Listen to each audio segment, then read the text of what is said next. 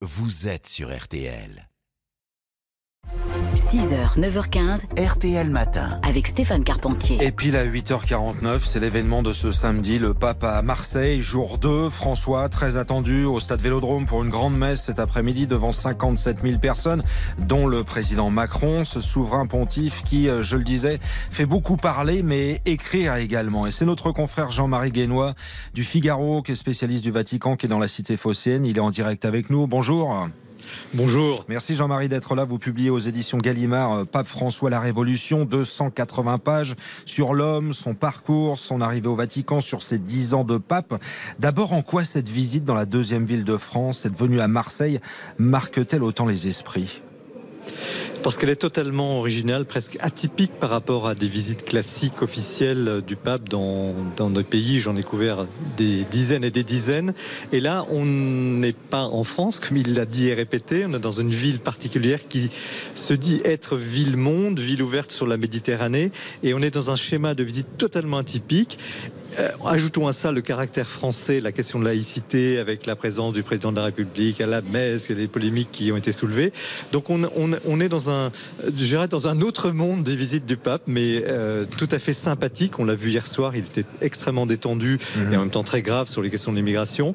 Ils se sont très à l'aise euh, en cette ville et finalement en France. Ouais, Vous l'avez trouvé vraiment bien, à la hauteur. Comment vous l'avez vécu ces, ces minutes hier, notamment à la Bonne Mère J'ai trouvé qu'il était euh, extrêmement détendu. C'est rare de voir le pape sourire, voire presque éclater de rire euh, quand l'archevêque de Marseille euh, euh, lui dit on vous a observé.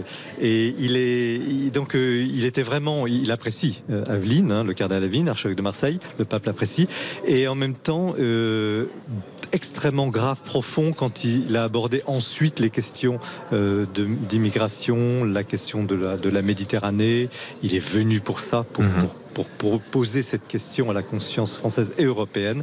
Et donc on a là le, le- les deux faces de cet homme qui est très jovial et qui en même temps euh, peut être extrêmement grave, parfois sévère. Oui, plaider la cause des exilés et défendre ou dénoncer le drame des, des naufrages des migrants, c'est un thème cher au pape François, Jean-Marie Guénois. J'entendais hier dans Les auditeurs ont la parole sur RTL un auditeur dire ça à Vincent Parisot. Écoutez.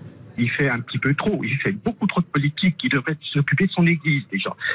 À la tête de l'Église, il doit être neutre. Il doit défendre l'Église catholique. Ouais, c'est un sentiment, Jean-Marie Guénois, assez fréquent. Est-ce qu'il fait trop de politique Vous validez cette idée-là, vous? Tous les papes font de la politique. Jean-Paul II était un grand pape géopolitique. Euh, François est un pape euh, politique, évidemment. Benoît XVI l'a été sous une autre forme. Il était plus intellectuel. Il, il- il défendait les valeurs européennes, les fondements de la civilisation européenne. François, il a un style direct. C'est un Argentin. C'est le style coup de poing. Il fait pas dans la diplomatie. Alors, en fait-il trop sur l'aspect politique? Lui, il avance comme un humanitaire, comme un, il défend les droits de l'homme. Déf... voilà, c'est ça. Et c'est le métier finalement de tout pape. Maintenant, lui, à son côté, il est de centre gauche. Il s'en cache pas. Ses prédécesseurs étaient plutôt de centre droit. Donc, il a un agenda aussi très très précis sur la question des immigrés, sur la question de l'écologie. Mais il est aussi un homme de prière. Ça, on, on le voit pas suffisamment. On le verra cet après-midi à l'occasion de la messe, évidemment. Il est tout ça. Et donc un pape, dire qu'un pape s'occupe trop de politique, il fait son métier quand il, admettons qu'il fasse de la politique. Dire qu'un pape fait pas assez de religion, il fait son métier quand il préside la messe comme il va le faire tout à l'heure. Donc on peut pas l'enfermer dans ces catégories, mais un discours de pape, une parole de pape qui a une portée quand même mondiale. Ici, on a une, une- des centaines de journalistes et dans l'avion du pape, on est 70 de toutes les nationalités. Euh, c'est euh, évidemment de la politique, de la géopolitique, mais au fond, c'est la question de l'homme qui est posée. Qu'est-ce qu'on fait du respect des personnes? Qu'est-ce que les structures, les États, les institutions peuvent faire pour aider ceux qui sont euh, dans la peine? Euh, Ce qui est intéressant dans votre ouvrage euh, aux éditions Gallimard, un pape François la Révolution, et que j'ai un peu découvert, c'est que c'est un homme plus couvert, bien évidemment, mais autoritaire, voire dur, voire cassant. Oui, ça faisait longtemps que l'Église catholique, en tout cas le Vatican, n'avait pas eu un patron Mm. À sa tête. Alors, c'est un pape jésuite. Jésuite, ça veut dire que c'est un, ordre religieux que beaucoup connaissent, mais où il y a des hommes d'exception. Euh, D'une part, très malin, très euh, un jésuite. Bon, ensuite, c'est un homme qui a une forte personnalité et qui gère et qui aime gérer, qui aime le pouvoir. Il disait au début du pontificat, je vais démissionner, je ferai comme de Benoît XVI.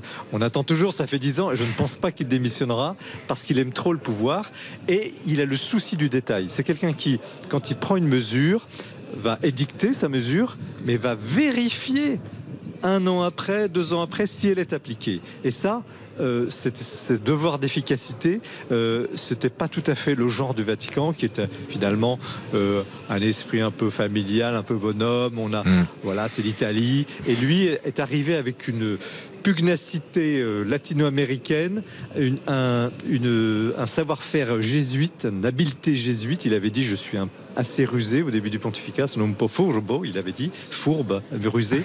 Et puis, euh, malgré tout, cette espèce de, de, chaleur humaine qui fait qu'il arrive à faire passer des choses malgré tout, malgré les résistances. Est-ce qu'on a une idée de ce qu'il va dire, du message qu'il va faire passer à la planète hein, cet après-midi lors de cette fameuse messe euh, au Vélodrome, au stade Vélodrome?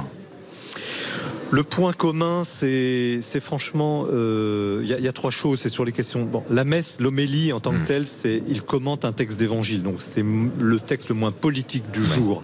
En revanche, ce matin, euh, à l'auditorium où il va prendre la parole pour les rencontres méditerranéennes, qui est l'objet de son voyage, donc il y a là 70 évêques réunis de, tout le pourtour méditerranéen. L'idée de l'Église là, c'est de réunir au fond tous ceux qui pourraient faire quelque chose pour que les pays qui entourent cette mer travaillent davantage ensemble. Euh, son message, c'est euh, bien sûr un.